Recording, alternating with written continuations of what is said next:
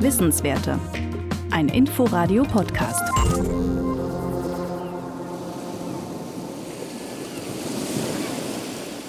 In letzter Zeit werden vermehrt neue geologische Formen der Plastikverschmutzung wie Pyroplastik, Plastikglomerat oder auch Plastikkrusten gefunden.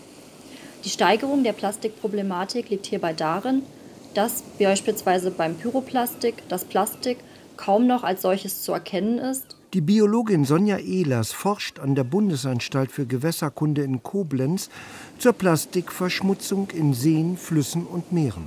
Daher werden diese neuen Formen der Plastikverschmutzung auch häufig nicht als solche identifiziert. Bei Pyroplastik handelt es sich um geschmolzenes Plastik mit einer grauen steinähnlichen Oberfläche. Für den Laien ist es daher sehr schwierig, dieses Pyroplastik von wirklichen Steinen zu unterscheiden.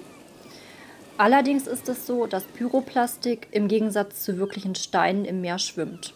Plastik ist inzwischen überall, selbst in den entlegensten Gebieten, im Marianengraben, auf den Anden, dem Himalaya.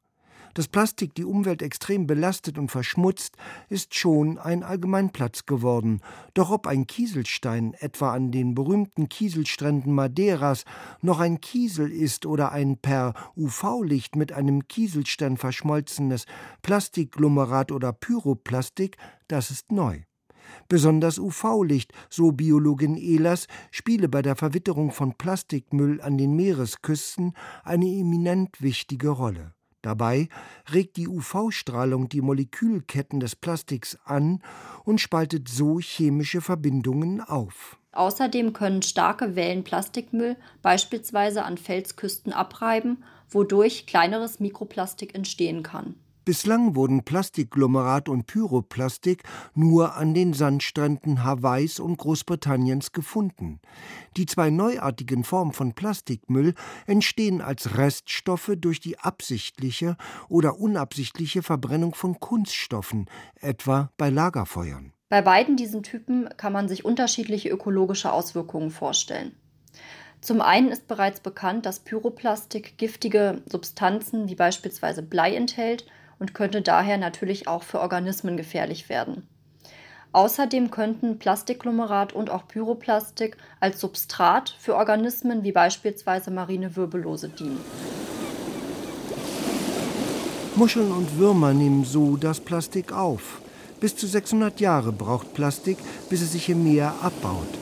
Allein die Plastikhalde im Pazifischen Ozean wird auf die Größe Mitteleuropas geschätzt. Hier ist auch der Abermillionen Tonnen starke, weltweit größte Müllstrudel, der Great Pacific Garbage Patch. Dabei sind die ökologischen Auswirkungen von Plastikmüll generell noch nicht ausreichend erforscht. Nun kommen die zwei neuen Formen des Plastikmülls hinzu. Dabei drängt die Zeit. Plastikkrustenähnliche Spuren, so Sonja Ehlers, wurden im limnischen Bereich, also in Seen und stillen Gewässern, gefunden. Wissenswerte. Ein Podcast von Inforadio. Wir lieben das Warum.